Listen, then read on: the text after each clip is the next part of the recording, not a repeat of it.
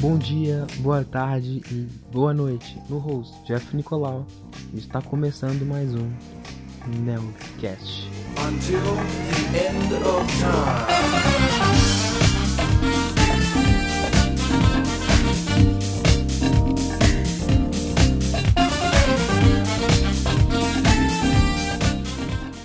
Isso mesmo, minha gente. Voltamos e voltamos com tudo.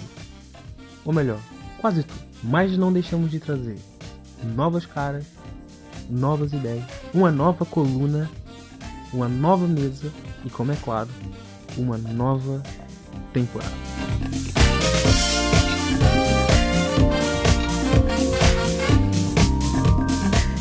Hoje vocês conhecem a nova mesa do Nobcast, conhecem a nova coluna do reformado host Cláudio Caradona. Ficam a conhecer também as jornadas políticas e as juventudes político-partidárias em Portugal.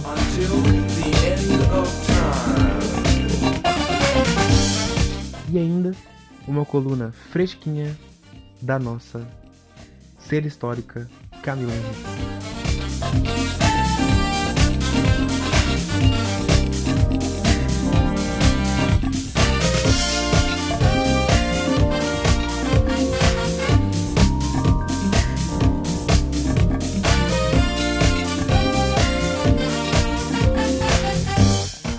Comigo agora estão a Mila Curtinelli, é isso? É isso. E o Caio Brilhante Gomes.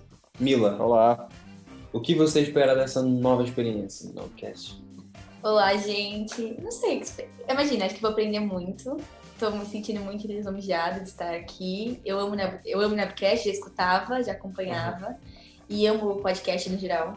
Então, fazer parte do backstage como equipe, que o Nebcast tem toda uma equipe por Uhum. trás e marcação de entrevista e estudo. Acho que vai ser muito bom. E acho que uma coisa que eu devia ter perguntado antes, que era a praxe do Nobcast, é qual é a tua ficha criminal? Tá, eu sou, eu sou de São Paulo, Uhum.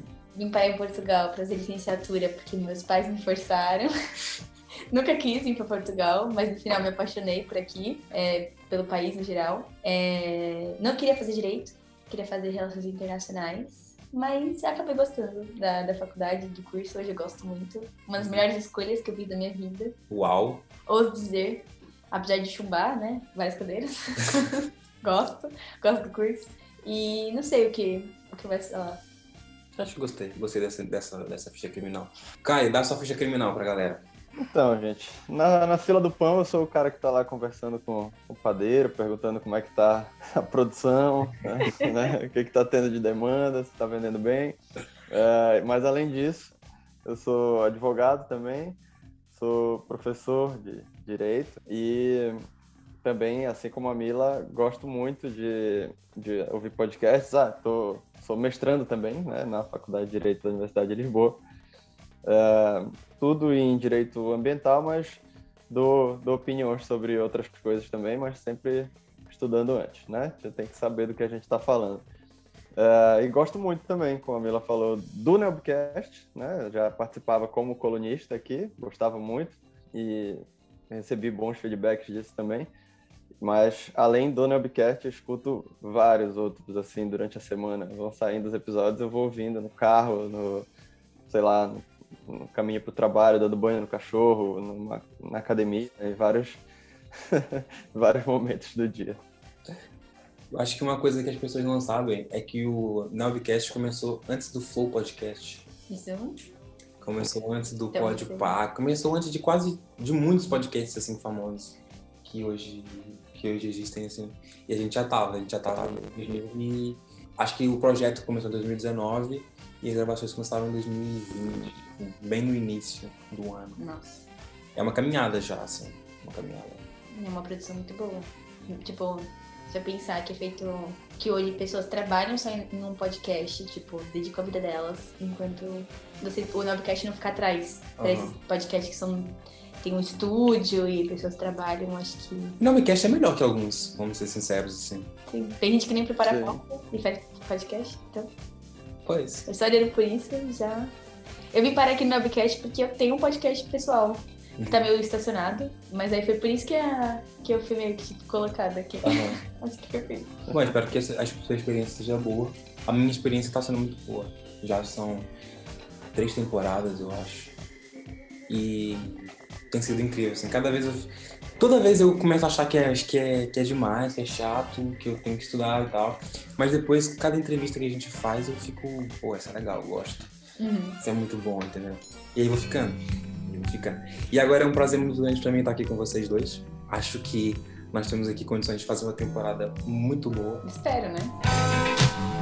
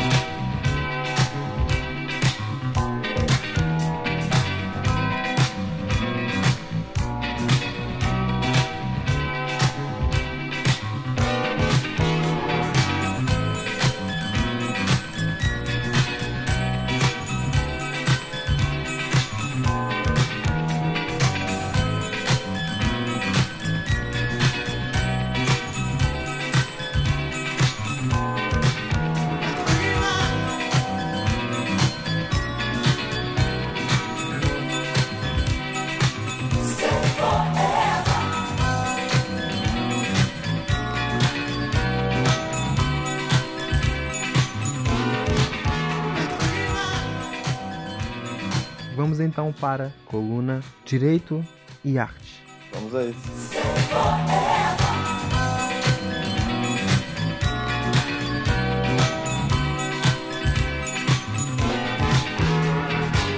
Olá pessoal, como estão? Como deve perceber, eu acho que não faz mais sentido começar com um bom dia, boa tarde, boa noite, que era tradicional, porque agora temos essa coluna aqui no Nelbcast. Eu agradeço ao Jeff que me convidou para continuar contribuindo dessa maneira. Para quem acompanhou o último programa da temporada passada, é, eu me, me despedi do nossa, da nossa mesa, do host. Eventualmente, obviamente, irei fazer minhas contribuições por lá, mas ah, a convite do Jeff eu vou permanecer com a contribuição com alguma eventualidade aqui ou com mais frequência numa coluna não obrigatória, sem regras, sobre direito e arte, ah, trazendo coisas, questões, fatos, livros, músicas, filmes que tenham me afetado, que tenham trazido alguma reflexão e que possa de alguma forma de alguma forma contribuir para algum tipo de pensamento, algum tipo de ideia, e é nesse sentido que a partir de agora eu passo a fazer parte desse time ilustre de grandes companheiros,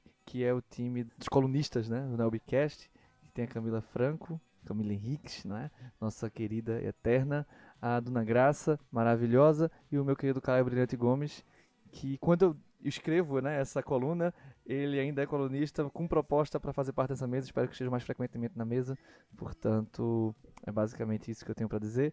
E hoje eu reservei um tema, um livro que me motivou muito, que mexeu muito comigo. Eu li essa última semana, quando estava viajando para a Serra da Estrela, e eu acho que, de alguma forma, é um livro que ele se torna obrigatório, apesar de muito recente, não é? Então, o que eu posso dizer é que, pronto, escutem a coluna, espero que estejamos juntos nas próximas semanas e até, até a vista.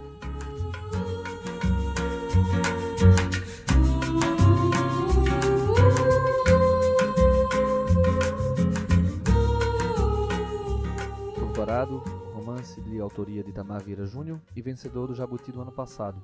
Chegou às livrarias primeiro pelas mãos da lei em Portugal e depois ao Brasil. Ler Torturado é se permitir vivenciar uma história encantada de um Brasil muito real. Poderíamos abordar o livro a partir da perspectiva dos personagens, que conhecemos pelas palavras das próprias protagonistas. Poderíamos abordar a partir da perspectiva das relações sociais que se manifestam e se entrelaçam. Poderíamos inclusive discutir a espiritualidade presente do livro e tantas vezes ignoradas em um país marcado pelo paradoxo do sincretismo e da multiculturalidade, com o ataque a centros religiosos de grupos minoritários e com o apagamento das formas de ser, pensar e resolver conflitos que sejam diferentes do mainstream.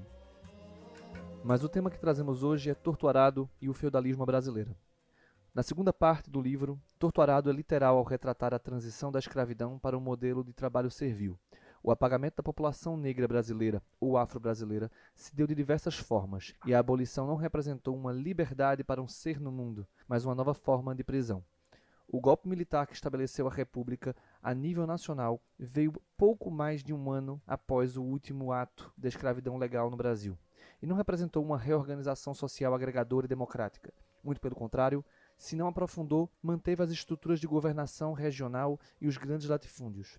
A terra e o sustento dependiam de senhores, todos tecnicamente legítimos, do solo e suas riquezas. Os corpos negros, antes aprisionados pelas normas que incidiam diretamente sobre si, agora seriam aprisionados pelas circunstâncias, e deveriam ser gratos, pois sem terra para plantar não se haveria de comer. A terra sempre tem dono, mesmo os donos que nunca tenham posto os pés nessas terras. As mãos que plantam e colhem são mãos de quem é da terra e não de quem exerce o domínio sobre ela. Torturado conta a história dos negros libertos, das gerações futuras desses pretos, mulatos, morenos, mestiços ou qualquer nome que a historiografia os possa ter dado. Se você for brasileiro, pode ter uma memória curiosa sobre esse período e até mesmo lembrar de algumas histórias em contexto semelhante.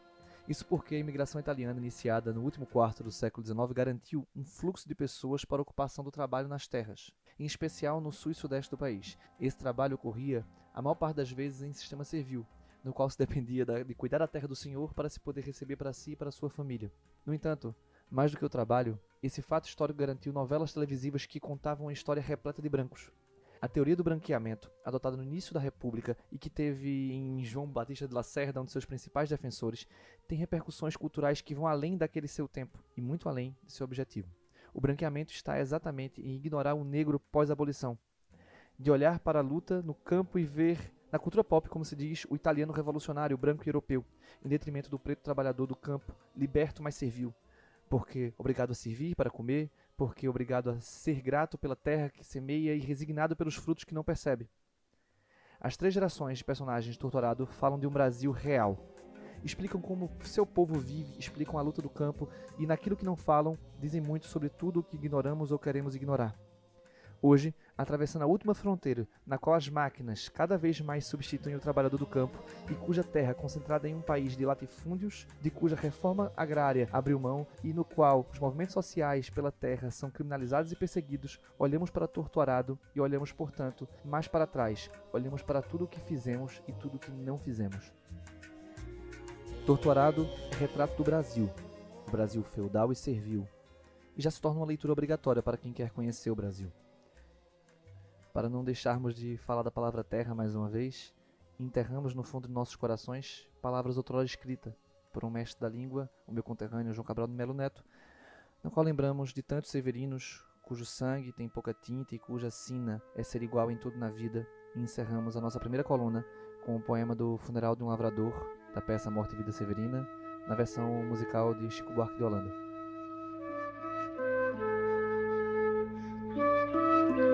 Esta cova em que estás, com palmos medida, é a conta menor que tiraste em vida. É a conta menor que tiraste em vida. É de bom tamanho, nem largo nem fundo, é a parte que te cabe deste latifúndio. É a parte que te cabe deste latifúndio. Não é cova grande, é cova medida, é a terra que querias ver dividida. É a terra que querias ver dividida.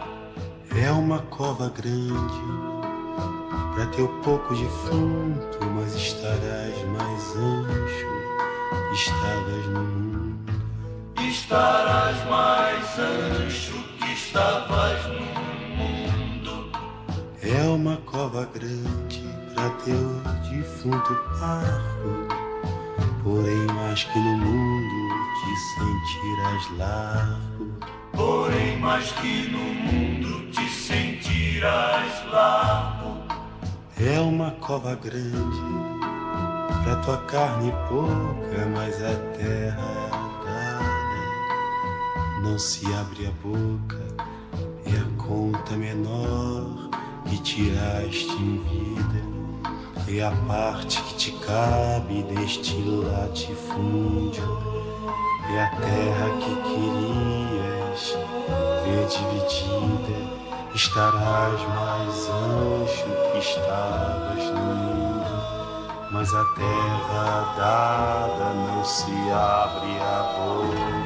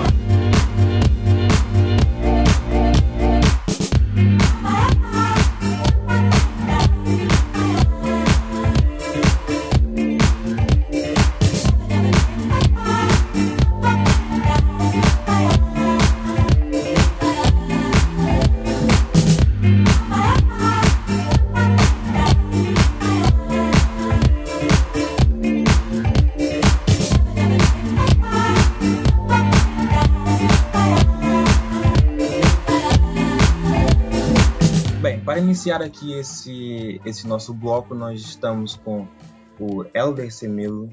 O Helder Semedo nasceu em Lisboa em 1994, mas viveu bastante na parte sul do país, no Algarve. Ele foi deputado de, na Assembleia de Freguesia de Amancio, onde desempenhou as funções de vice-líder da bancada do Partido Socialista entre 2013 e 2017 e desempenhou várias funções eh, nas políticas do, do partido, no melhor, na Juventude Socialista e a- no próprio Partido Socialista, no qual ele é militante. E tem uma vasta experiência também na, no associativismo, na medida em que foi dirigente associativo em diversas coletividades da freguesia de, de entre 2011 e 2016. Foi secretário municipal de juventude da Câmara Municipal de, de Lolé e até teve algumas participações a nível europeu, onde foi, por exemplo, multiplicador da Eurodesk Brussels Link e formador de educação em projetos é, não formal em projetos do Erasmus+, que é o projeto de Erasmus da, da União Europeia. Para além disso, foi presidente da direção-geral da Associação Acadêmica da Universidade de Lisboa, aqui já mais perto de nós, e atualmente é também é, conselheiro-geral da Universidade de Lisboa.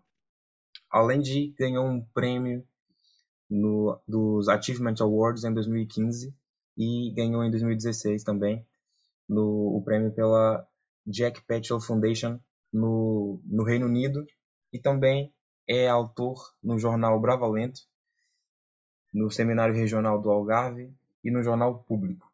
Um currículo muito vasto, uma vida muito ativa e no meio disso tudo, como é que o Valber Semedo vem parar na FDL? Bem, antes de mais, eh, obrigado pelo convite, agradecer ao Mel, agradecer aos meus colegas por estar aqui, boa tarde, ou umas horas aqui a conversar. Como é que eu vim parar a faculdade? Eh, Foi muito simples, eu, eu sempre quis eh, seguir a carreira da advocacia, daquela lógica de, de fazer a justiça, de fazer o que está certo. Eh, por alguns percursos de vida, não vi logo quando fiz os meus 18 anos, lá está, Uh, como disseste bem, uh, surgiu ali um contratempo autárquico de representar na altura os meus, os meus uh, concidadãos da, da freguesia de Almacil e do Conselho de Lolé e tive lá quatro anos uh, e ao longo desses quatro anos tive muitos projetos em simultâneo numa esfera europeia, uh, até que, lá está, tive o retorno de Saturno e entendi, lá está, agora chegou o momento de voltar às bases e ir cursar Direito, e foi o que fiz. Uh, em 2018, quando fiz o exame de ingresso à faculdade, e entrei. E aqui estou, hoje, passados três anos desde essa minha decisão. Ah, mas em meio a tantas faculdades assim, de Direito no país, por que a FDL? Ah, a, a Direito sempre foi, a, a Direito na Faculdade de Direito sempre foi, lá está, eu próprio, quando estive a trabalhar tanto no panorama autárquico no Conselho de Lolé e também fora, lá está, uh, conheci muitas pessoas que tiveram e que passaram pela Faculdade de Direito. Desde eles deputados, ministros, embaixadores, que cursaram o Direito da nossa faculdade. Portanto, que via a Faculdade de Direito como um exemplo a seguir. É mais ou menos isso. Eu lembro perfeitamente de estar uh, numa iniciativa do meu partido, uh, de qual me que é o Partido Socialista, e de ter uma conversa uh, em Lolé com o então Primeiro-Ministro, na altura era só o Presidente da Câmara Municipal de Lisboa, sobre a formação académica e a importância da formação académica, uh, e ele falou-me que cursou Direito na Faculdade de Direito, estou a falar do António Costa, que atualmente é Primeiro-Ministro, uh, e eu fiquei logo na cabeça toda aqui para esta faculdade, que é, que é, que é aí que eu, que devo cursar quando decidi mesmo vir para Lisboa, ainda estive indeciso entre Lisboa e Coimbra. Coimbra, o que me fez apaixonar por Coimbra foi pelas tradições que Coimbra tem muito enraizadas, uh, mas depois lá está, fez-se luz na minha cabeça. Uh, o, lá está, eu quando pensei ir para Coimbra, estava sem oxigênio no cérebro, não é? Mas rapidamente o cérebro, o cérebro oxigenou e eu rapidamente disse que ir para Lisboa. E assim foi. Muito bacana, Helder. Prazer ter você aqui conosco. E eu já vou fazer uma outra pergunta, mas também relacionada a tudo isso que nós estamos falando, né, da juventude na política, justamente ah, na sua visão, que já passou por tantos lugares, já tem um, um currículo aí admirável para a idade, né, mas é, tem quase a mesma idade que eu, sou um ano mais velho só, mas a gente consegue fazer bastante coisa aí nessa vida. Uh, no sentido de que, na sua percepção, Helder, uh, as juventudes políticas uh, elas desempenham um papel cada vez mais importante. A gente percebe isso e não somente em Portugal, mas aqui no Brasil também, e até puxando um pouco a sardinha para a minha área do, do estudo, né, do conhecimento, eu via bastante isso em Portugal e aqui no Brasil e em outros países da União Europeia também, no sentido da, da juventude tendo a vanguarda, por exemplo, em pleitos de ação climática, uh, nessas questões que envolvem problemas que vão afetar muito mais os jovens do que os mais velhos, não é? Por exemplo, a crise climática, as alterações, enfim. Mas eu vejo esse papel uh, crescente, talvez, uh, por esses problemas intergeracionais que se apresentam, mas também, não sei, talvez por outros motivos. Então, eu queria saber da sua percepção se uh, as juventudes possuem esse papel uh, crescente em Portugal, se é um papel relevante no cenário nacional, se são, estão sendo mais respeitados, mais uh, vistos como mais imprescindíveis para o processo, né? no cenário político nacional de Portugal ou até mesmo da União Europeia que você tenha percebido aí nos seus anos de trabalho? A, a juventude sempre foi ouvida. Eu, eu tenho essa convicção e, não é de agora. Existe, é, lá está, isso quando falamos do nível europeu, e nível europeu vou deixar para o fim. Mas numa lógica local, e eu recordo perfeitamente, desde a freguesia ao município, uh, assim depois para os órgãos uh, regionais e depois mesmo a nível nacional, mas mesmo a nível local, os jovens são ouvidos, são muito ouvidos. Eu lembro-me perfeitamente de que, quando estive envolvido no movimento associativo da minha terra, em Almacila e em Lolé, uma das coisas que me, que me, fez, lá está, aproximar daquilo que é a, a, a, preocupação pela polis foi, de facto, uma coisa que havia na altura que uma das razões que eu também tenho vindo para direito, uh, foi uma senhora que tinha a responsabilidade de fazer uh, projetos de reinserção social por todo o território, uh, que era a Rosário Framaus, que é mãe do, do, antigo presidente da nossa associação. e esses projetos tinham como função, lá está, promover a participação política e cívica dos jovens em várias zonas do país. E eram coisas simples, desde as causas ambientais, às causas de, do, do grafite, da cultura e por aí fora. Embora a minha opinião das causas seja muito crítica, eu não, eu não sou a favor das causas, não é? Porque o problema das causas, nós não podemos estar na política pelas causas. Porque um, um dia, quando as causas acabar, acabou a política, não é? Acabou a nossa razão de lá estar. Eu estou na política exatamente por outra coisa, e por uma coisa mais nobre, que é a República. Okay? Eu acredito numa visão de, de República, tenho, tenho valores republicanos muito assentes, assumo como um republicano convicto, e é nessa lógica de republicano que sou que tento encontrar as melhores soluções para o tempo atual da minha zona. Okay? Porque as soluções que hoje experimentamos, na, vamos expor, em Lolé, que é o meu conselho de origem, embora tenha nascido em, em Lisboa, mas lá está, não nasci em Lolé, mas sou de lá. Passei lá a minha infância toda e a minha adolescência. A maior parte das coisas que estavam feitas em Lolé, quando eu me apercebi das coisas que estavam à minha volta, eram coisas do passado. A forma como estava organizado o território eram coisas do passado.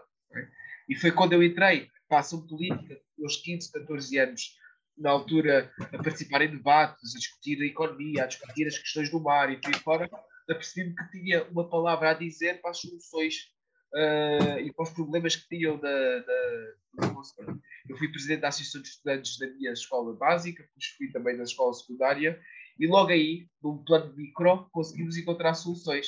Okay?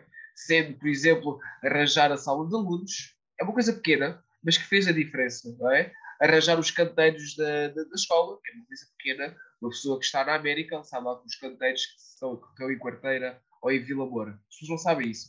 Mas lá está, a juventude, teve essa, é, a juventude daquele território teve esse cuidado. A nível europeu, uma das minhas, eh, das minhas tarefas, ou as principais tarefas que eu tinha, era, lá está, era um processo de educação não formal e eram processos em que nós tínhamos que consultar vários jovens a nível europeu. E há uma iniciativa que eu nunca esqueço, foi a melhor atividade que eu fiz, que já deu muito trabalho a organizar, porque era juntar jovens, quatro jovens de todos os países da União Europeia, o Reino Unido ainda estava incluído aqui, uh, juntar todos esses jovens e levá-los todos para a Alemanha. E na Alemanha, sair num comboio em direção à República Checa. Portanto, fizemos a Alemanha, Áustria e República Checa. Okay? Dentro do comboio, era o comboio era todo nosso, a gente chamava aquilo comboio da democracia, e dentro desse comboio, os jovens tinham que encontrar soluções para os seus problemas. Okay?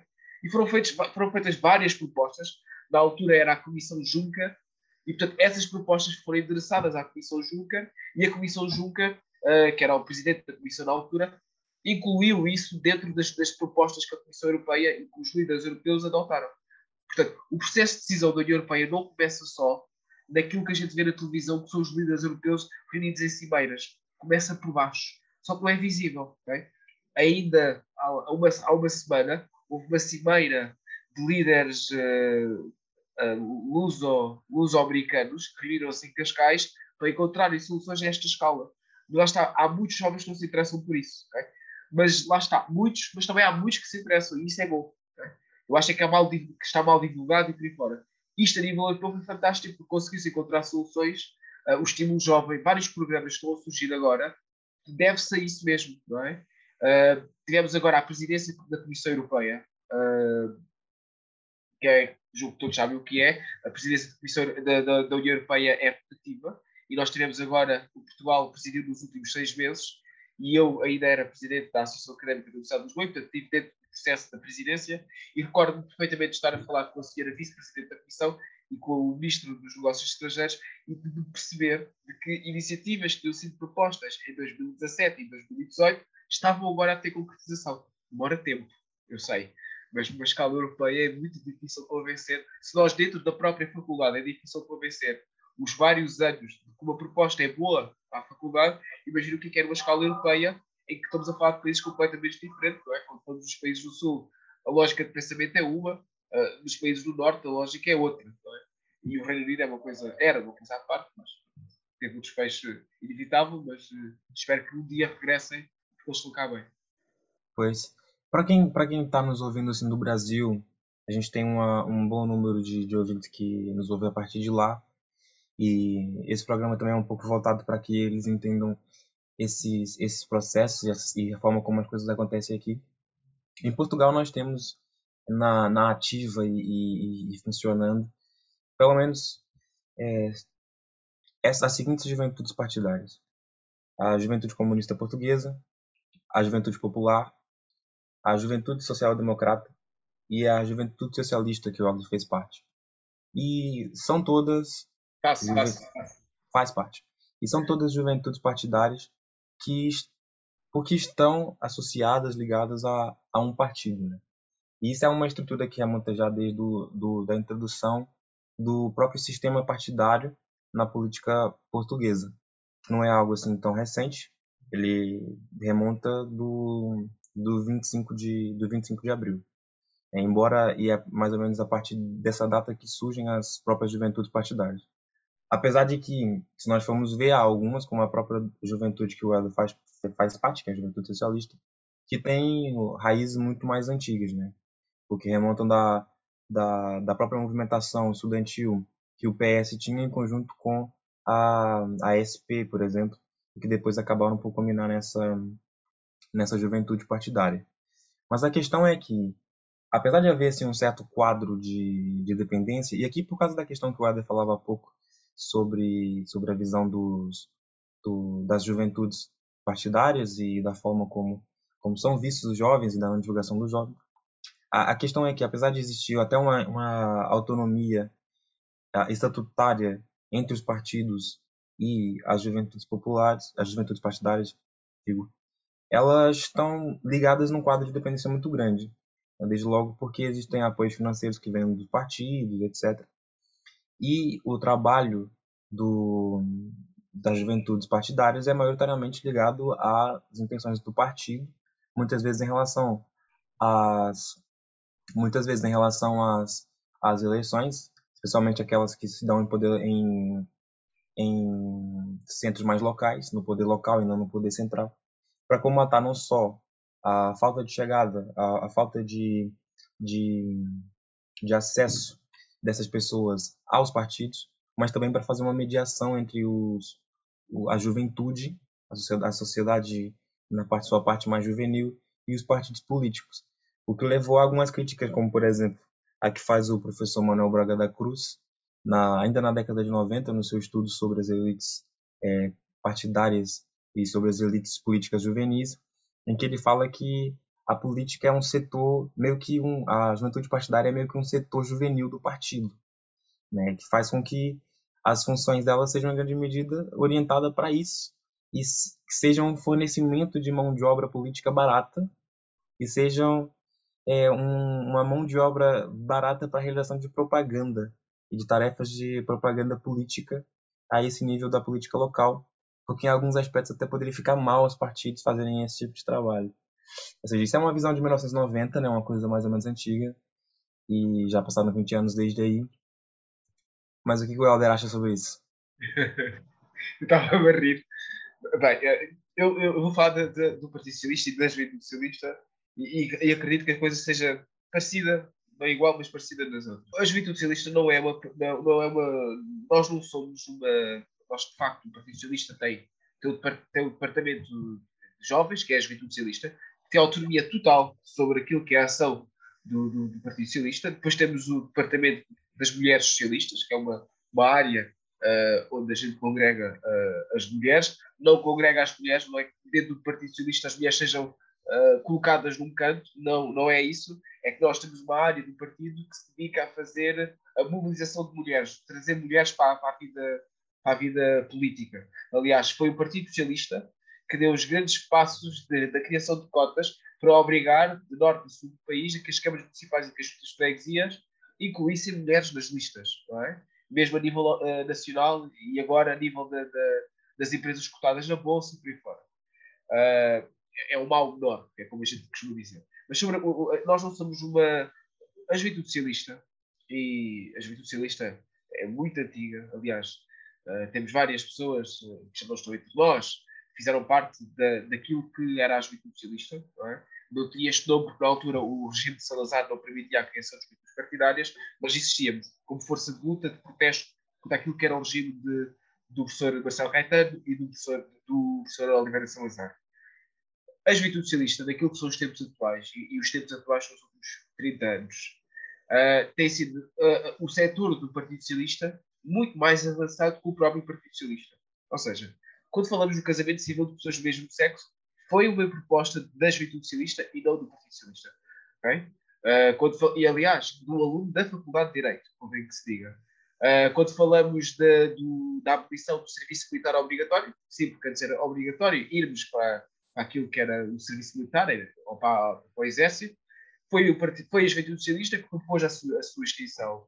Quando falamos da legalização da prostituição, que ainda não está legal, uh, é a Juventude Socialista que faz esse combate sem tréguas. E ainda ontem foi pela mão da Juventude Socialista que foi possível que os homens e as mulheres que fazem sexo com o mesmo sexo, ou seja, gays, uh, homossexuais, para ter mais político, homossexuais e lésbicas, possam doar sangue. Okay? Uh, porque havia uma discriminação uh, por parte da Direção-Geral de Saúde, dos hospitais, de que se eu no questionário respondesse que fazia sexo com, com uma mulher ou com um homem, independente do sexo, se fosse uma mulher, se fizesse sexo com uma mulher, não poderia doar sangue, e se fosse um homem, se fizesse sexo com um homem, não poderia doar sangue. E, portanto, pela mão da juventude socialista foi isto.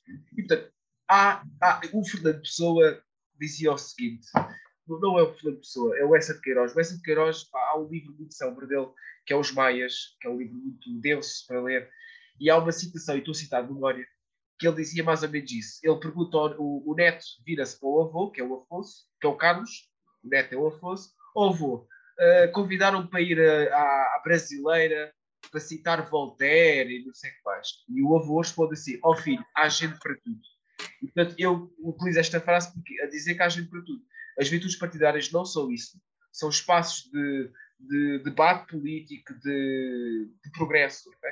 Eu, quando entro nas virtudes socialistas, quem é que era o secretário-geral das virtudes socialistas? Era o Pedro Delgado Alves. E eu, quando disse que tinha aquela ideia republicana, foi a ideia que o Pedro Delgado Alves, que é professor da Faculdade de Direito, me passou. É? Aqueles valores de, ambientais e que, isto é República, é isto que, eu que a juventude socialista faz. Nós não somos um setor jurídico que serve apenas para mandar bandeiras. Dar-vos um exemplo. Eu, enquanto dirigente associativo, trabalhei muito mais de perto com as juventudes partidárias, neste caso em concreto, mais com a juventude socialista, naquilo que é o progresso. Por exemplo, quando falamos da, da, já que estamos na Faculdade de Direito, a questão da limitação dos poderes das ordens profissionais. É uma proposta da juventude socialista. Okay? Se hoje o secretário-geral e o primeiro-ministro de Portugal está a falar da limitação dos poderes das ordens profissionais, deve-se à juventude socialista, não é, outra, não é outro setor do partido. É porque consideramos que aquelas limitações limitam as nossas, os nossos sonhos e as nossas aspirações. Okay? E, portanto, somos nós que temos a consciência viva dentro do PS daquilo que são as causas dos jovens. Okay? E lá está. Nós não somos, nós somos a maior juventude partidária do, do, do país. Somos a juventude partidária com mais militantes. Okay? E a juventude socialista fala de tudo. Eu falei-vos daqui de, daquilo que são liberdades, direitos e garantias, a homossexualidade e tudo isso por fora, mas também falei-vos das questões ambientais, das questões da República e por fora, porque uma coisa está desassociada da outra, não é? Nós não estamos aqui para defender as nossas causas, não é? Eu, Helder Semedo, defendo o ambientalismo e defendo que, por exemplo, deva-se proibir vender carne de vaca nas faculdades. Okay? E quando acabar esta causa, sai da juventude socialista. Não. Nós temos várias lutas e vários combates que travamos ano após ano. Okay? Falei-vos do, do, serviço militar obrigatório, que hoje já não existe. Okay? A questão da eutanásia, que mesmo dentro da juventude socialista há muitos camaradas meus que defendem a eutanásia, embora eu seja completamente contra essa medida, mas lá está. A juventude socialista é isso, é espaço de democracia e de diálogo eu, apesar de estar contra, compreendo e percebo perfeitamente uh, os argumentos dos meus camaradas, embora por razões de consciência religiosa não me aderir àquela causa. Mas compreendo bem o alcance dos meus camaradas. Têm, tendem a defender essa medida, mas lá está. É a juventude socialista que faz esse debate e tem feito esse debate e não só a juventude socialista, convenhamos e sejamos sinceros, os políticos muito mais velhos, uh, e atenção, a política é boa feita entre novos e velhos, okay? Não estou aqui a defender a extinção de uma em detrimento da outra. Mas muitas vezes os velhos estão acomodados, estão amorfos. É? E é necessário que uh, os jovens lhes abanem um bocadinho e que lhes acordem. É? é isso que faz sentido na política. É interessante essa visão, porque na mídia e no senso popular, assim, talvez, é um, um- parece que existe quase uma caricatura dessas pessoas, né? Não, Existem. posso só dizer uma coisa? Posso só dizer uma Pode, pode. Eu, eu fui, eu fui presidente de Conselhia da Juventude Socialista do OE, fui vice-presidente da Federação eh, Regional do Algarve da Juventude Socialista. O- a Federação Regional do Algarve são 16 municípios, 16 conselhos. é? Eh, muitas freguesias para caminhar. Se vocês são essa quantidade de terras, terriolas, que eu tive que visitar para auscultar as pessoas, para resolver os problemas das pessoas, é? esse trabalho não é visível. ok? É visível para a pessoa daquele monte que está em Monchique, que é uma serra da zona do Algarve, aquela pessoa que vive ali e que nós resolvemos levando os votos àquela zona. Nós, Partido Socialista, não é? E Juventude Socialista, porque trabalhamos nisso. É visível para esse tipo de pessoas. Existe uma classe aqui em Lisboa, e como a gente diz no Algarve, existe aqui uma classe do Terreiro do Passo, que vive enclausurada eh, nos seus apartamentos e que olha para o país da janela do Tejo, não é? E, e pensa que está tudo perfeito. Há zonas do território nacional, e nós estamos a falar de Portugal, que ainda não têm esgotos, que ainda não têm água, ok? coisas destas. Há pessoas ainda que nós hoje em casa, e em Lisboa, temos aquilo que é a TV Cabo, é? temos todos os canais, hoje estamos a ver um canal português, amanhã apetece-nos a ver um canal americano e podemos ver. Há zonas em que só tem RTP1, ok? porque tem o TDT, ok? em que, e mesmo assim não é com qualidade, a imagem é assim meio tremida. Isto acontece em Portugal. E, portanto, é a Juventude Socialista que faz esse trabalho. ok? E que vai e acompanha. Aliás, se vocês forem ver as juventudes, as páginas de Facebook e por aí fora, ah, e ver aquilo que as juventudes partidárias fazem a nível regional, ok?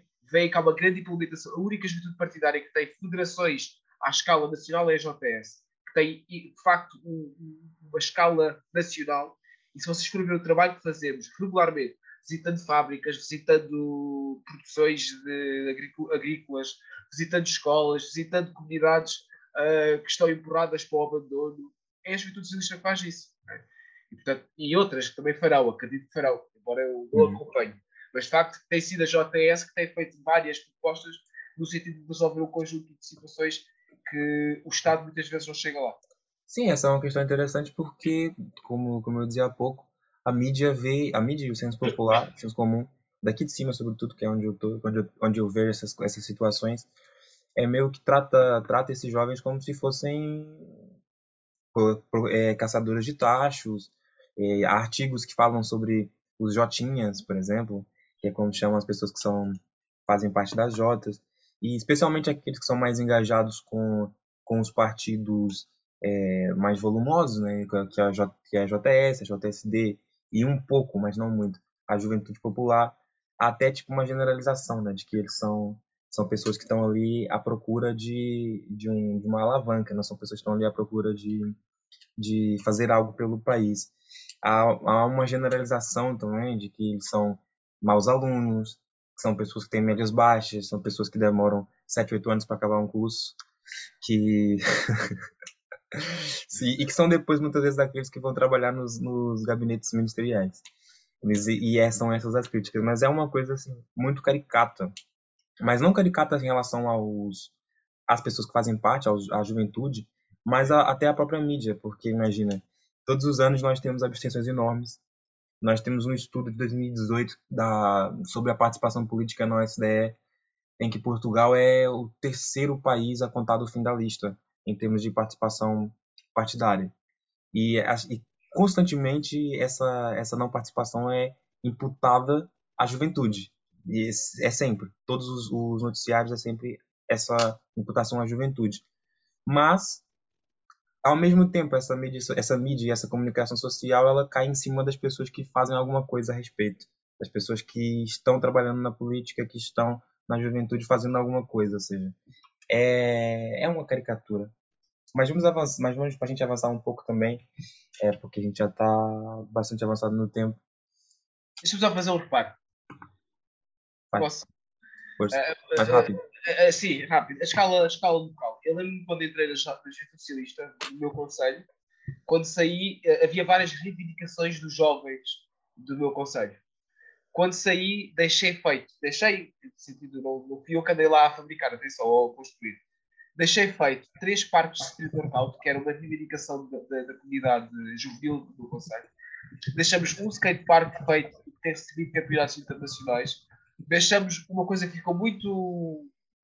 mexeu muito as hostes de vários lados, foi o IKEA, ou o IKEA, uh, construído. Nós no Algarve temos um problema de emprego. E, portanto, o IKEA prometia criar 3 mil postos de trabalho permanentes, okay? e nós apoiamos seriamente esse projeto. Okay? Porque o emprego no Algarve é sazonal. Nós temos emprego seis meses e depois ficamos seis meses desempregados. Uh, e fizemos uh, agora, que está a ser construído neste preciso momento, uh, os pavilhões gimodesportivos em Quarteira e em Lolé e a Casa da Cultura que será lançada ainda este ano, daquilo que está previsto, uh, na cidade de Quarteira. Portanto, são, são coisas pequenas, mas que os jovens organizaram-se e mobilizaram-se. E coisas muito engraçadas. A Casa da Cultura foi uma manifestação cultural que forçou a Câmara a fazer um projeto. Em que fomos ao orçamento participativo, ganhamos e, felizmente, felizmente passado sete anos, aquilo será feito. Demora, eu sei, mas é democracia. Se quiseres, eu posso continuar a falar. Não, a Mila vai te fazer, uma, a Mila vai te fazer ter uma pergunta para te fazer. Ah, Sky. Eu, eu ia fazer uma, uma pergunta, se, se fosse possível, né? Talvez uma, uma resposta breve em relação a isso, mas é, fazendo uma, uma análise resumida e de tudo isso que o Helder chegou a mencionar, o que a gente vê é uma verdadeira desconfiança generalizada, né? E uma falta de, de fé, até eu diria, na, na política e no, ou melhor, nos políticos, né? que não, não é a mesma coisa, né? Falar dos políticos e falar da política, da, da ideia de política. Pelos mais diversos motivos, né? Seja a corrupção, uh, propostas vazias que não são cumpridas, uh, carga fiscal que não corresponde com, com os serviços públicos que deveriam, né? São algumas inconsistências que a gente que a gente percebe que as pessoas pensam quando se, se trata da, da classe política. E a pergunta é se, na, na, na sua visão, a juventude na política pode contribuir para mudar essa ideia, mudar esse pensamento, né? E até também para outros problemas que a gente vê, né? Por exemplo, evitar uh, movimentos crescentes uh, de, de democracias iliberais, como são chamadas, né? Esse tipo de coisa. Não sei como como é essa manifestação, né? Aí, aí, em Portugal, conheço só aquele senhor lá do Chega, né? Mas é, pronto, a gente pode citar vários exemplos, né? Na Hungria, no Brasil, na França e enfim. O que que você acha sobre isso? A mim, pelo menos, os populistas não me metem medo. Eu, eu por acaso, sempre, sempre encarei diferente de qualquer tipo de populistas. Aliás, foi com este, este, esta, esta convicção que em janeiro deste ano entendi entrevistar o André Ventura porque ele foi candidato a Presidente da República e que pôs os pontos nos is, não é? E percebi perfeitamente de que ele não sabe o que é o Estado, não sabe o que é a República, muito menos sabe o que é Portugal. Portanto, arrumo o André Ventura eh, na gaveta, que é onde ele merece estar. Mas já está, o debate com o André Ventura não se faz silenciando. Okay?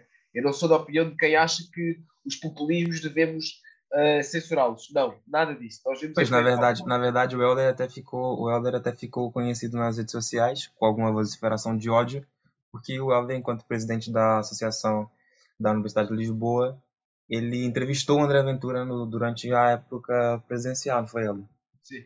Sim, mas atenção, houve uma parte da população da, da Universidade de Lisboa que, que odiou e que até fizeram petições e e, uh, ameaças de morte e por aí fora, mas houve outra parte que elogiou também uh, que a entrevista foi bem feita, com imparcialidade e por aí fora. Portanto, aí, estou descansado.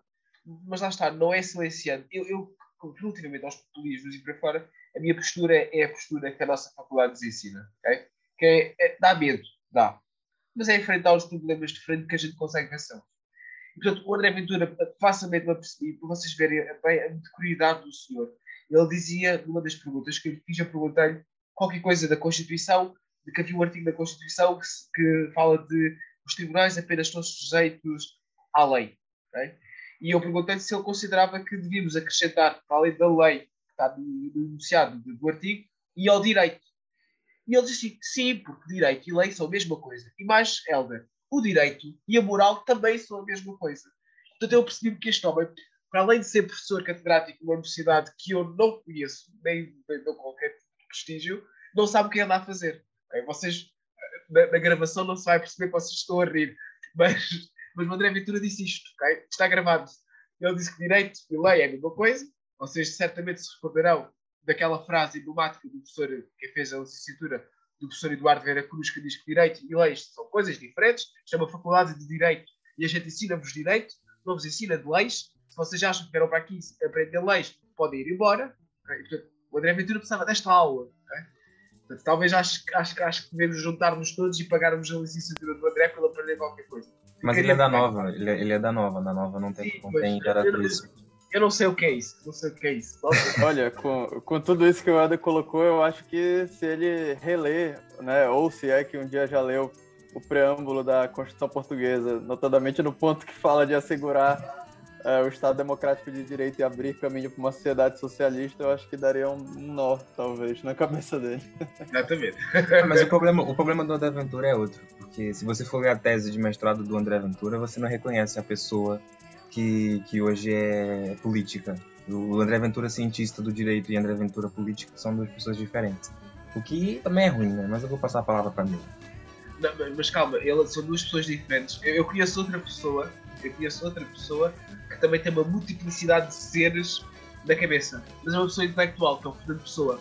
Fernando Pessoa tinha o Alberqueiro, o Álvaro Campos, mas eram pessoas sérias. ok? Eu não O sei se pior, a o, pi- o pi- o pior de tudo é que o André Ventura, o André Ventura fez o secundário na mesma escola em que eu fiz o secundário. Me deixa muito triste.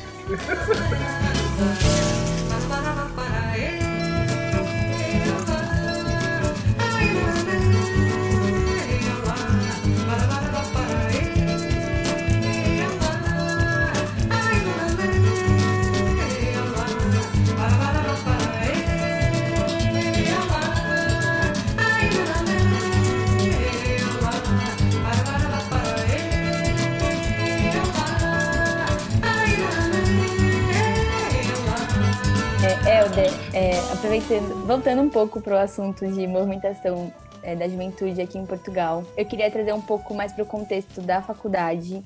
É, nós vemos que aqui em Portugal, especialmente em Lisboa, é, tem uma certa demonização da praxe. Nos meios de comunicação, nas redes sociais, até entre as famílias, um tema polêmico e que gera muitas discussões. E, mas, em contrapartida, no meio estudantil, entre os estudantes, é, ela é muito defendida.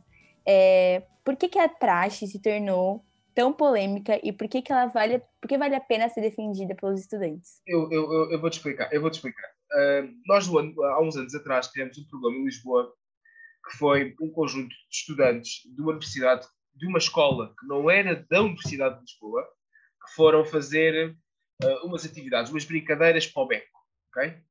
Ao qual chamaram de praxe, ok? E eles eram seis, sete, erro, já foi algum tempo, não sei bem quantos é que eram. E chamaram aquilo de praxe. Mas o facto de serem sete ou oito, ou podiam ser 20 ou 30, e chamarem aquilo de praxe, não significa que aquela brincadeira que fizeram seja praxe. Coisas completamente diferentes. Aquilo é o abuso que eles fizeram e, e é o abuso que tem as mãos e a responsabilidade das universidades. ok? Eu sou membro do Conselho Geral da Universidade de Lisboa e fui uma das vozes, se não a mais, a mais alta, que gritou contra a proibição das praxes dentro da Universidade de Lisboa. Porque eu sou a favor da praxe na Universidade de Lisboa. Quando digo na Universidade de Lisboa, não é que ela seja feita na Universidade de Lisboa, mas é que ela feita nos campi da Universidade de Lisboa. Eu prefiro ver, como vocês viram na Faculdade de Direito esta semana, aquela praxe que vocês fizeram. ok? Aquilo é a nossa praxe. Aquilo é a nossa praxe. ok? Nós não ridiculizamos ninguém, não humilhamos ninguém, não dizemos a ninguém para mergulhar no mar e, eh, atados, com os pés atados e não que mais. Não dizemos, não dizemos aos nossos calores para, ah, para, para assaltar agências da Caixa de Depósitos, como já houve outras escolas que fizeram. Aquilo é a nossa praxe. É integrar os calores da universidade. ok? A praxe, para mim, que é feita nas faculdades, nas faculdades da Universidade de Lisboa, é os veteranos, os alunos mais velhos, apresentarem aos estudantes onde é que é a biblioteca, onde é que é a sala de estudo, qual é a cerveja mais barata. É isto o ensino superior. O ensino superior não é só nós estarmos atrás com uma prateleira cheia de livros a estudar o que é direito, o que é moral, aos que não estudam, mas pronto, convém relembrar, estudar a Constituição é. É um conjunto de vivências e de momentos que se vive uma, ok? porque os momentos que quando a gente é na, na- na universidade, os momentos que vivemos ali são únicos e irrepetíveis. ok? E a praxe é essencial para isso. A praxe serve para integrar. Eu que vim do Algarve, não tinha nenhum amigo aqui em Lisboa, ok? A praxe serviu para me integrar. serviu para eu criar o meu grupo de amigos. ok? Os veteranos passaram coisas que eu poderia demorar semanas ou meses a descobrir. ok? Eu sei perfeitamente. Eu tive, olha, eu fui presidente da, da sou eleito em plena pandemia. E se há coisa que eu tenho vergonha, é, foi exatamente da pandemia. Eu, eu se soubesse a quantidade de perguntas ou de queixas que alunos faziam de várias escolas da Universidade de Lisboa era onde é que é a biblioteca? Olha, eu, eu não sabia onde é que era a sala X, o professor marcou-me falta quando havia aulas eh, presenciais, coisas destas, não é? Ok? E eu perguntava, então, mas estás em que ano? Eh, estás no segundo semestre, estás no primeiro ano, não sabes onde é que é a sala. Isto é gravíssimo. ok? Temos um aluno que anda há um ano, ou há dois anos, ou há três anos, numa faculdade, e não sabe, mesmo os alunos do terceiro ano da nossa faculdade, ou no, o segundo ano, aliás, não sabem a maior parte das coisas. Há dias já estava no Instituto de Jurídicas, que fica lá, as Histórico-Jurídicas, que é o Direito Romano, como a gente abrevia. As pessoas dizem, mas isso é onde? É na dentro da faculdade? Onde é que é a reitoria? O que é que é o cladoscópio? Nós temos um estádio universitário, não se viu nada disto. O que é que é o reitor? Ok? Ah, isto tem uma diretora. Eu pensei que era o ministro que mandava aqui. Coisas dessas simples, ok? E a malta não sabe. E é por isso que as praxes são essenciais. E não é porque uma pequena parcela de pessoas eh, fazerem atos violentos dentro da universidade e chamarem aquilo praxe que é. Não é.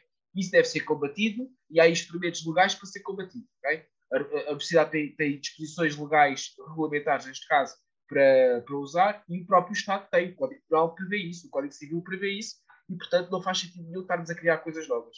São a praxe. Eu sou completamente a favor. ok? Foi por isso que revogamos o despacho do reitor e se outro reitor tiver a triste ideia de criar outra proibição de praxe, nós iremos revogar novamente, pelo menos quando eu lá estiver. Uh, só, o mandato tem dois anos. Portanto, iremos revogar este legislativo e o próximo. E, portanto, iremos revogar todas as disposições que violem isto. Porque a questão de- da praxe tem que ser resolvida pelos estudantes. ok? Porque uma das coisas que falo é ah, a comissão de praxe não é eleita, não é? Dizem-me isto, não é? Uh, de facto, não é. Mas eu virava-me para os professores e dizia assim: mas o que é que vocês têm a ver com isso? Eu, por acaso, determino o vosso salário? Não. Então, pronto. Eu, por acaso, determino quem é que faz parte da direção da faculdade? Não. Se nós vivemos, nós, nos últimos anos, acreditamos que nós, ah, eu elejo a diretora da faculdade, eu elejo o. o... Vocês não elegem nada, ok? Vocês elegem um conjunto de sábios e esse conjunto de sábios, que são quem 20 ou 30, elegem o, o, o diretor. ok? O reitor, que supostamente é a pessoa mais importante da universidade, ah, é eleito por 35 pessoas. Ok? 35. Em que aquele gajo que quer ser reitor marca os jantares e os almoços com as pessoas que supostamente são 35 almoços. É barato. Imagina o que é que é se os alunos fossem votar. Eram 50 mil. Pá, era preciso ter cash flow para poder bancar muitos jantares e um bom refeitório. E, portanto, nós temos que reverter. A questão da praxe toca num assunto muito importante, que é voltar a tornar a nossa universidade e as nossas escolas democráticas. Não há muitos anos atrás, o Conselho Diretivo tinha lá um estudante. ok? Não havia direção, não havia o diretor. ok? Nós queríamos, por causa da questão dos GES, nós queríamos uma figura, é o reitor. é? Havia muitas pessoas, que eu lembro perfeitamente, quando ia às RGAs e falava, ah, o reitor, o que é isto? Não é? O que é o reitor? é? Havia pessoas que nem sabiam da, da, da importância que o reitor tem na universidade, de muitas coisas. Eu acho que as pessoas já começaram a sentir a, a importância do reitor quando o reitor decidimos fechar a universidade. Acho que só aí começaram a perceber existe um reitor e ele manda. ok? Só aí. Porque se soubesse a quantidade de decisões que na reitoria são tomadas e que muitas vezes nós não sentimos na hora, não é? a decisão é tomada hoje e nós não sentimos daqui a um mês, não é?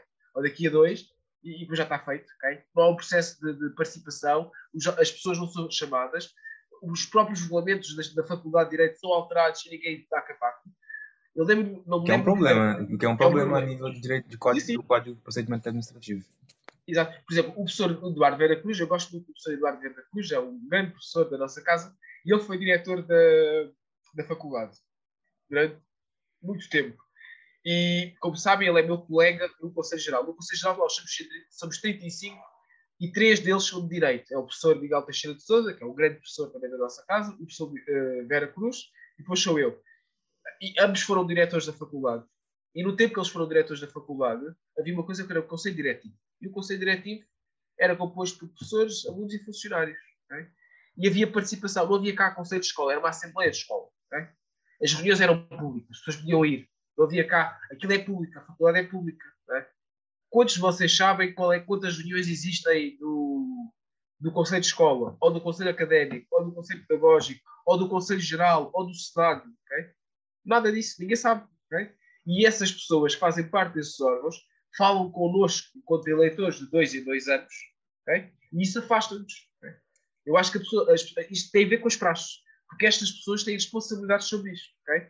Porque nós somos responsáveis ou por ação ou por omissão. O reitor fez aquele despacho porque nós, no passado, não demonstramos ao reitor que isto é uma linha vermelha.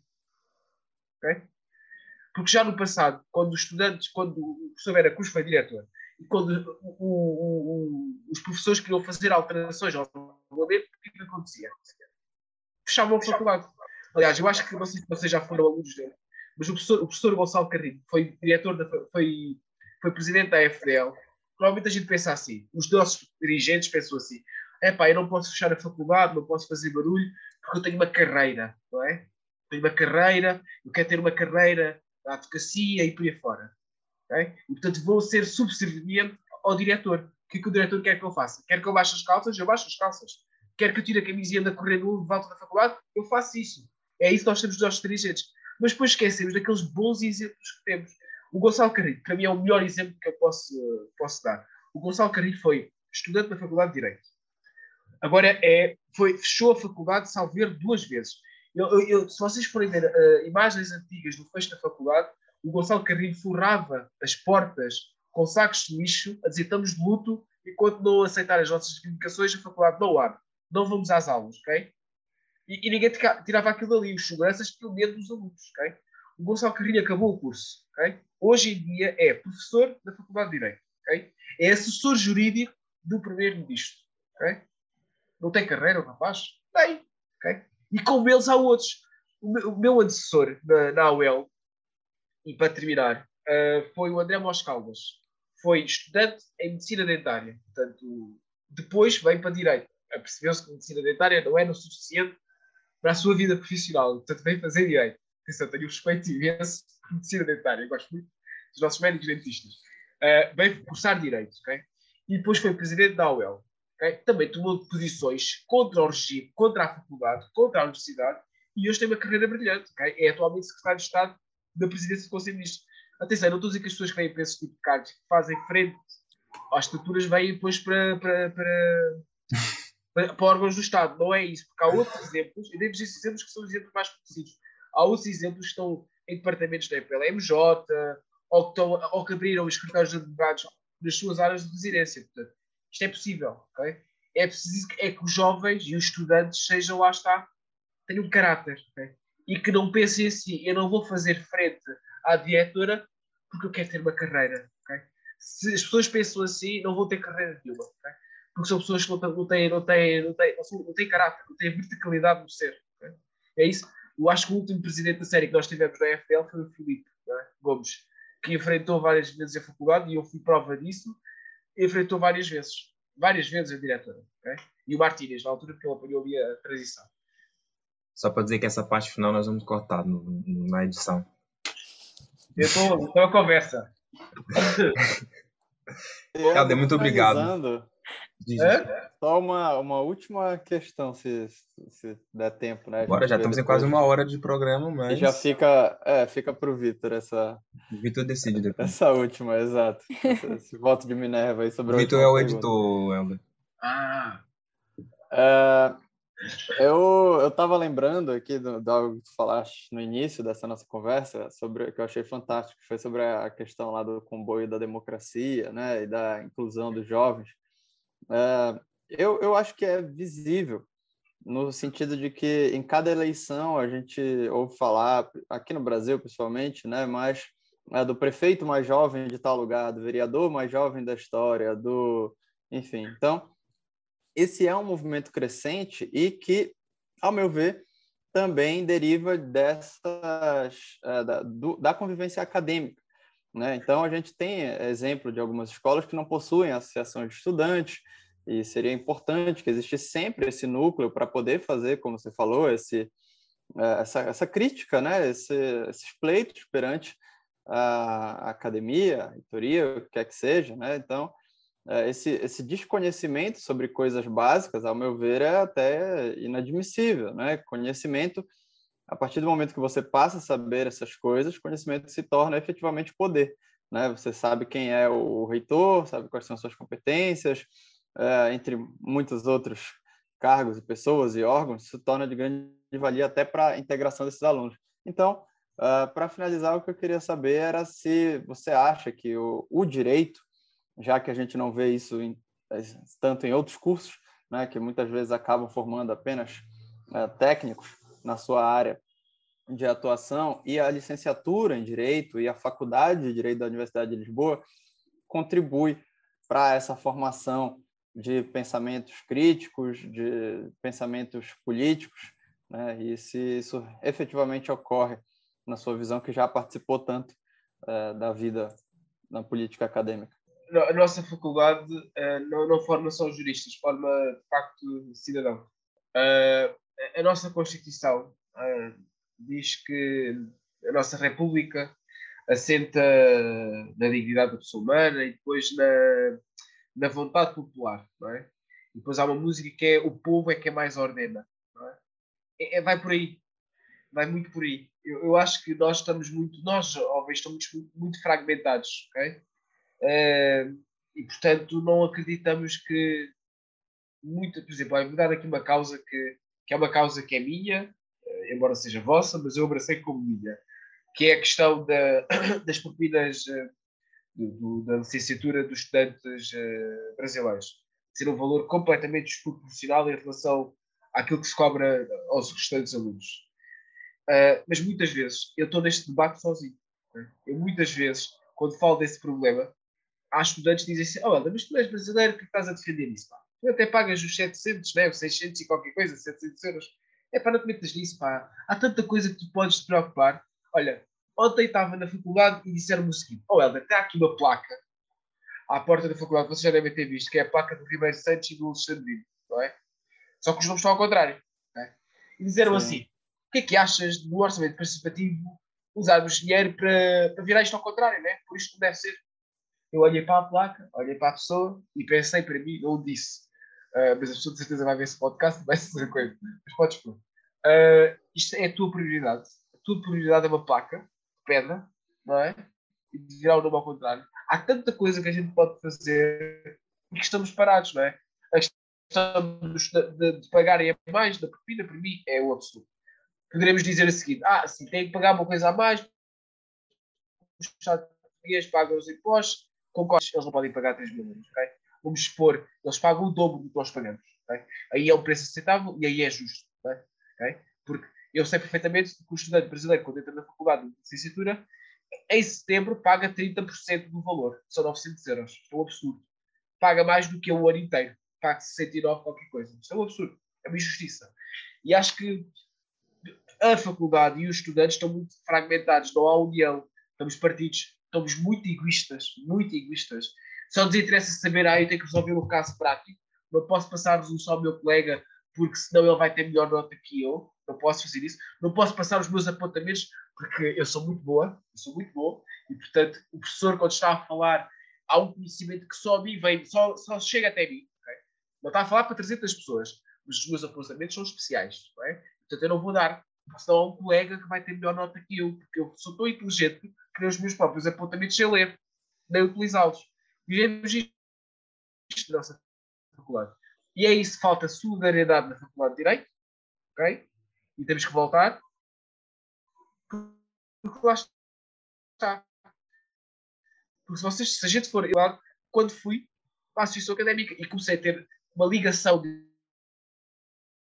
direta okay? que é o Instituto de Economia e Gestão da nossa universidade. Se vocês soubessem a união que eles têm, eles partilham tudo. Okay? Os cálculos, eu não percebo nada daquilo, né? teste matemática. Os cálculos, uh, modelos de gestão, uh, partilham coisas. Ah, não fizeste o trabalho, olha, eu entrego aqui a resolução e tu para a próxima, porque eu não vou conseguir fazer, tu fazes. Trabalham em equipa. É assim que é.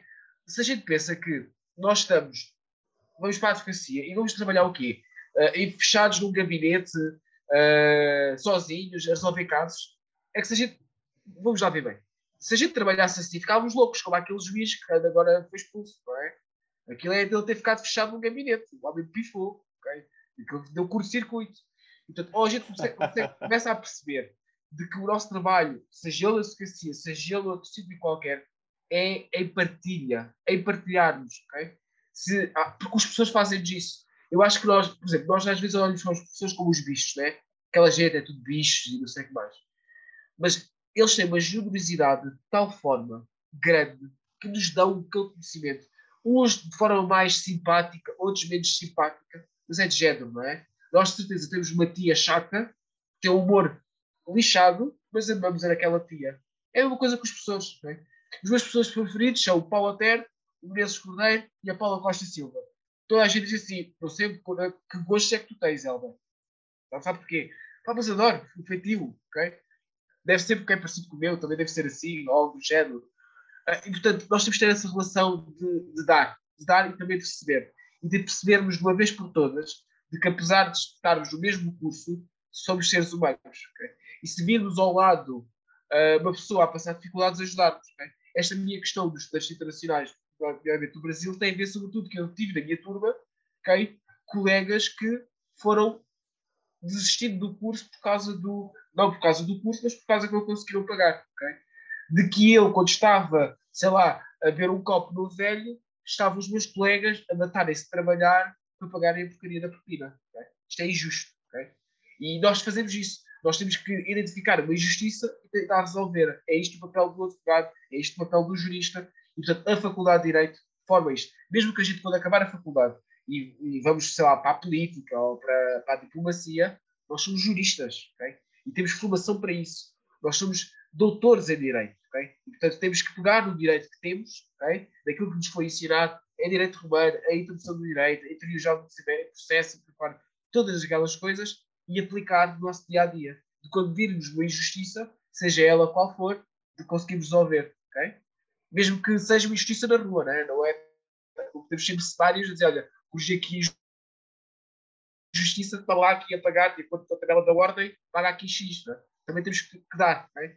Nós somos servidores públicos. ok? Eu, eu gosto muito usar este termo. Nós somos servidores públicos, temos que servir o, o povo. Porque as leis lá está não se aplicam e o direito não se aplica ah, por si só. E não podemos estar dependentes também só do Estado para aplicar o direito. Somos nós também aplicamos. Nós, juristas, juízes, magistrados e por aí fora.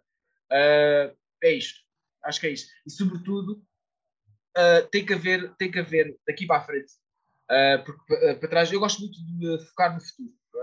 É? Passado é passado, já não se pode fazer nada. E acho que de futuro temos que começar a pensar: ok, chegamos até aqui, o que é que é necessário fazer? ok?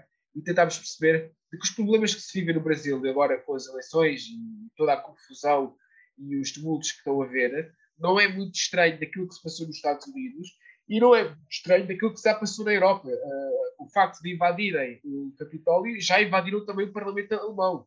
Uma coisa mais pequena, mas também inv- invadiram. ok?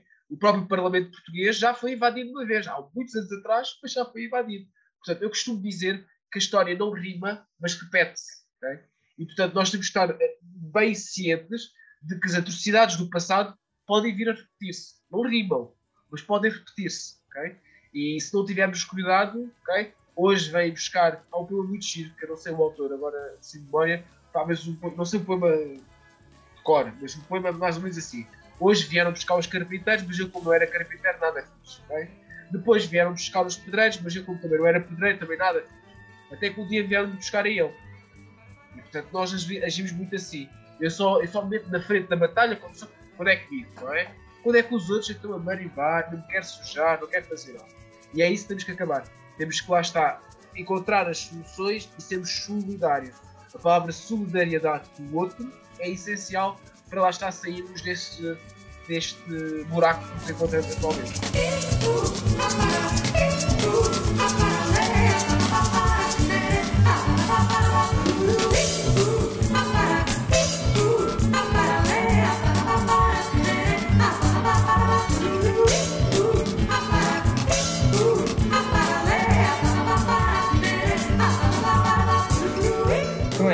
Muito obrigado, Alder Medo, conselheiro geral, senhor conselheiro geral da Universidade de Lisboa, pela sua presença aqui.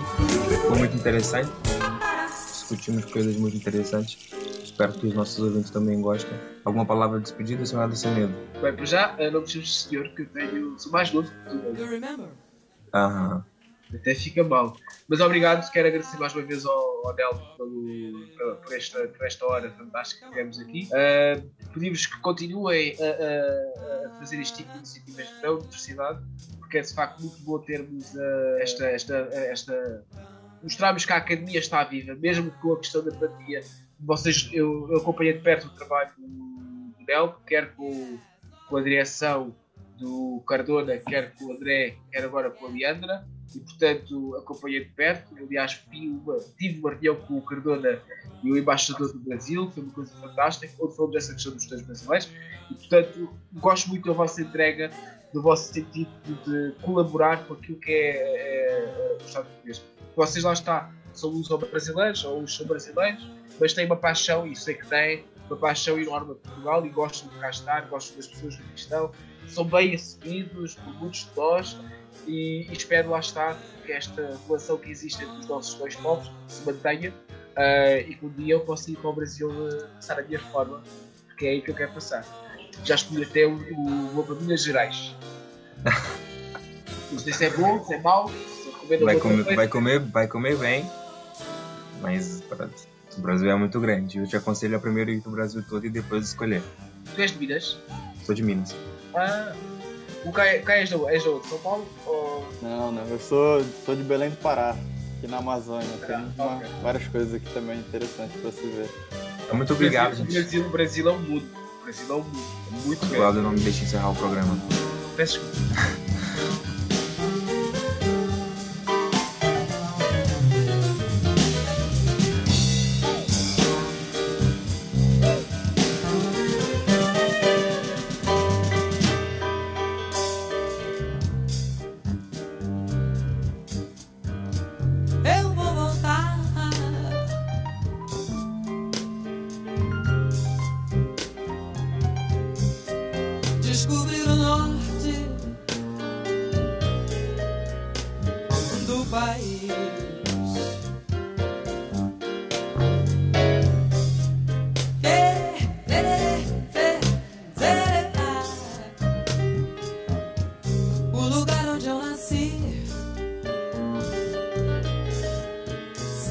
São Luís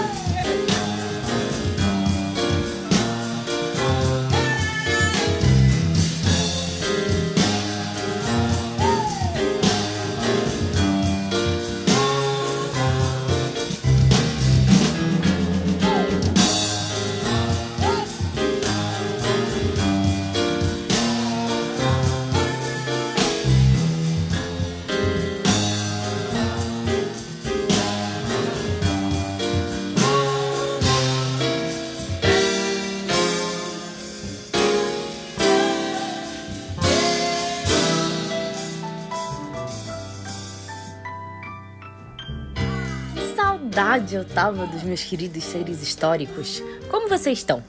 Prontos para mais uma temporada de Mulheres na História? Lembrando que esse podcast é uma iniciativa do Nelb em parceria com o Instagram arroba História por Elas. Eu sou a Camila Franco e tô aqui hoje com o primeiro episódio da nossa terceira temporada.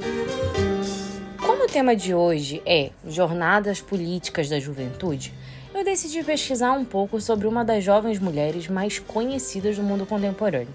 Alguém chuta aí quem é? Ela mesma, Malala Yousafzai.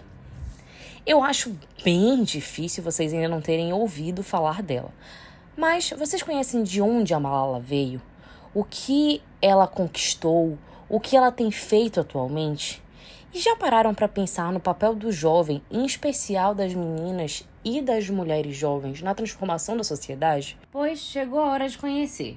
E, para disseminar ainda mais a história dessa jovem mulher incrível e as reflexões que a gente pode fazer aqui junto, compartilha logo o podcast com todos os amigos, combinado? Então, vamos lá. Primeiro ponto é que não se tem um consenso sobre o que é ser jovem. O critério que a ONU usa é a idade e é considerado parte da juventude todo mundo que tem entre 15 e 24 anos. E esse grupo da população até 2030, né, é estimado aí que vai representar 7% da população mundial.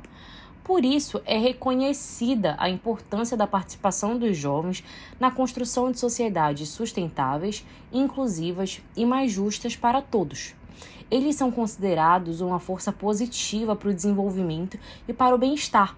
A participação e o empoderamento desse grupo impulsionam, inclusive, a paz. Para saber mais sobre isso e todos os programas adotados pela ONU e até pelos países, vocês conseguem encontrar na internet. Mas se precisarem de alguma coisa, podem mandar uma mensagem para o meu Instagram, tá? Arroba História por Elas, ou para o meu Instagram pessoal, arroba camila.francoh, que eu tô aqui para ajudar no que, no que eu puder, tá bom? Mas agora vamos falar de força, inspiração, sobrevivência. Vamos falar de Malala. Malala nasceu em 12 de julho de 1997 no Paquistão. E aqui eu vou pedir uma licença para vocês porque as possibilidades de eu pronunciar errado os nomes é grande, mas me deem esse desconto, tá bom? Malala é filha de Ziauddin Yousafzai e Tor Pekai Yousafzai. Em sua biografia, ela conta que nasceu, abre aspas, menina num lugar onde rifles são disparados em comemoração a um filho, ao passo que as filhas são escondidas atrás de cortinas, sendo seu papel na vida apenas fazer comida e procriar. Fecha aspas. Malava, Malala morava no Vale de Swat, onde seu pai era dono de uma escola e sempre incentivou a educação de seus filhos mas a educação de meninas passou a ser dificultada quando a região foi dominada pelo Talibã em 2007. Em, 2000, em 2008, ou seja, um ano depois, o líder talibã local é, ele estipulou a interrupção das aulas dadas às meninas em todas as escolas da região por um mês, sendo que é estimado que até 2011 menos de 35% das meninas frequentavam escolas no Paquistão. Diante disso, a Malala começou a escrever um blog com um pseudônimo. O nome do blog era Diário de uma Estudante Paquistanesa. Nele, ela contava sobre a sua paixão pelos estudos e as dificuldades enfrentadas no Paquistão sob o domínio do Talibã. Mesmo escrevendo com pseudônimo, a Malala falava abertamente em público sobre a sua luta, a sua defesa da educação feminina. Na sua biografia, inclusive, ela conta a situação que decidiu fazer com que ela lutasse pela educação de meninas. E aqui vou pedir novamente licença para poder citar a nossa mulher na história de hoje. Então, vamos lá. Abre aspas. Quando cruzamos o desfiladeiro Malacande, vi uma mocinha vendendo laranjas. Para cada laranja que vendia, ela fazia uma marquinha com um lápis num pedaço de papel, pois não sabia ler nem escrever. Tirei uma foto e jurei que faria tudo o que estivesse ao meu alcance para ajudar a educar garotas como ela. Era essa a guerra que eu ia travar. Fecha aspas. A família sabia da possibilidade de retaliação, mas achavam que, caso acontecesse alguma coisa, o alvo seria o pai, que também era um ativista da educação. O que acabou acontecendo foi que, na tarde de 9 de outubro de 2012, quando a Malala tinha 15 aninhos, ela entrou numa van escolar para voltar para casa. Ela estranhou que as ruas estavam vazias, até que dois jovens subiram na van, perguntaram por ela pelo nome e dispararam três tiros, um deles na cabeça da Malala. Outras duas meninas que estavam na, na van também foram baleadas. A Kainat Riash e a Shazia Hamzan. Após o ataque, Malala ficou inconsciente e em estado grave por alguns dias. Seis dias após o ataque, ela foi transferida para um hospital em Bergman, na Inglaterra. O caso ganhou repercussão mundial e surgiu um movimento de apoio nacional e internacional, especialmente porque os talibãs continuaram a ameaçar Malala e afirmaram que tinham atacado ela porque, abre aspas, ela falava contra os talibãs e o Islã, e não porque ela ia à escola, fecha aspas. O que a gente percebe dessa situação é que na nossa sociedade, quando a gente não consegue dialogar, a parte que é acostumada a ter poder parte para a força, para a agressividade, seja por meio de palavras, seja por meio de ações. Isso está na nossa estrutura machista e patriarcal, especialmente numa situação em que o sujeito, que nem é considerado um sujeito, tem a ousadia de falar algo contrário ao que se está sendo posto por quem tem o poder ou quem está acostumado a ter poder. E foi isso que aconteceu na situação da Malala. A gente tinha um, um grupo autoritário, um grupo que está acostumado a ter poder e está acostumado a mandar. E nós tínhamos um sujeito que não era nem considerado sujeito, que era a Malala, é uma menina, uma mulher, uma jovem mulher que enfrentava, que questionava, que discordava das ordens desse regime. E por isso o regime partiu para a agressividade. Inclusive, é justamente essa discordância, esse enfrentamento que acaba gerando como consequência dentro da nossa estrutura grande parte da violência contra as mulheres. E é por isso que a gente precisa pensar em trabalhar na estrutura. A gente precisa mexer na estrutura machista e patriarcal que a gente vive. A gente precisa transformar essa estrutura para conseguir mudar a realidade das mulheres. Apreciar os riscos e suposições, manifestar brandura e mansidão,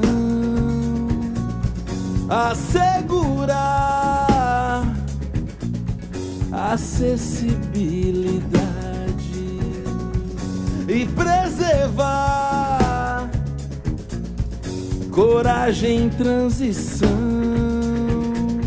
Se enunciar. Voltando então a falar da Malala, no primeiro discurso que ela fez após o ataque, ela demonstrou força ao afirmar que não seria silenciada por ameaças terroristas.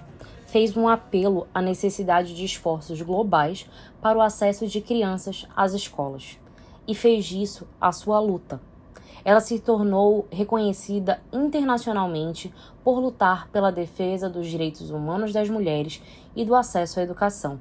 Ela ganhou diversos prêmios, incluindo o Nobel da Paz.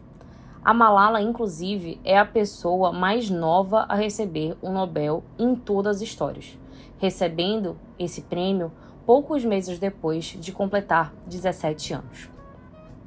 Em entrevista à BBC, Malala declarou que, abre aspas, o melhor modo de lutar contra o terrorismo e o extremismo é fazer uma coisa simples: educar a próxima geração. Fecha aspas.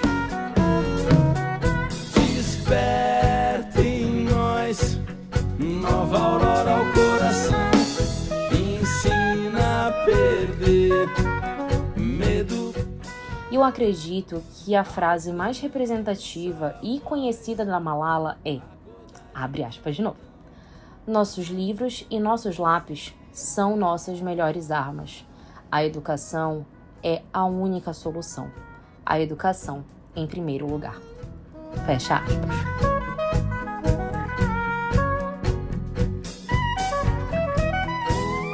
Atualmente, Malala reside na Inglaterra. Tem algumas obras publicadas que relatam sua experiência, tanto na luta pela educação de meninas, quanto da sua experiência como imigrante. Ela deu causas de existir ao Fundo Malala, que patrocina causas pela educação de meninas, tendo inclusive ajudado instituições brasileiras. Ano passado, a Malala concluiu a Faculdade de Filosofia Política e Econômica pela Universidade de Oxford e declarou que não sabe o que vem a seguir, Por enquanto é Netflix, ler e dormir. Assim que for embora, perpetuar a história. Eu tenho certeza que a gente ainda tem muito a ver, aprender, nos inspirar e lutar junto com Malala, lembrando sempre da importância de lutar pela educação, em especial educação de meninas, diante das desigualdades que ainda existem. Mas e você? O que será que está ao seu alcance para fazer sobre isso? Compartilhe aqui com a gente. Quem sabe o bem que pode surgir quando nos unimos em prol de um objetivo nobre, né? E eu espero a companhia de vocês aqui para o nosso próximo episódio, aprendendo, nos maravilhando e inspirando com mais mulheres na história. Beijo grande e até a próxima!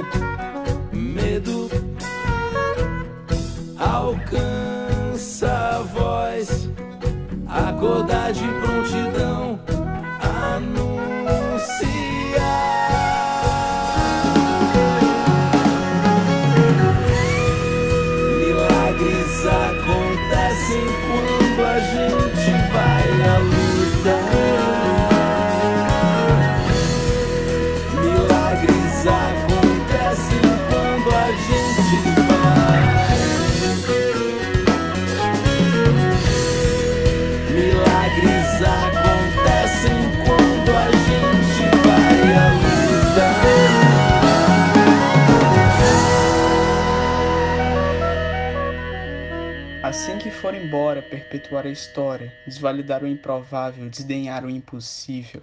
Milagres acontecem quando a gente vai à luta. Assim se encerra a coluna da Camila. E por que não escolheram a música como transição do teatro mágico? As suas letras, extremamente cacofônicas em alguns momentos, mas com tamanho significado, nos inspiram, como a coluna da Camila evidentemente nos inspirou e continua a nos inspirar em mais uma temporada do Nelbcast. Eu, Vitor Gabriel, editor do Nelbcast e diretor de comunicação do Nelb, invado aqui para inserir esse pequeno comentário e passar a bola diretamente agora para o Jeff. E por que não lembrar de outra composição também do Teatro Mágico? Você me inspira para eu te respirar em poesia que não acaba. Você me inspira pra eu te respirar Em poesia que não acaba Acabo de pular da pedra Chego É isso, gente. Mais um Nelbcast. Obrigado pela parte. E vai com tudo, Jeff. Toca esse programa, toca essa temporada. É isso mesmo, caríssimos ouvintes, caríssimos seres históricos, caríssimos Nelbcasters, caríssimos colunistas, caríssima mesa, caríssimo editor, conto com vocês para seguirmos para mais uma temporada, porque a nossa jornada continua. E nos despedimos exatamente com essa promessa de que a nossa jornada vai continuar. Um beijo e até semana que vem.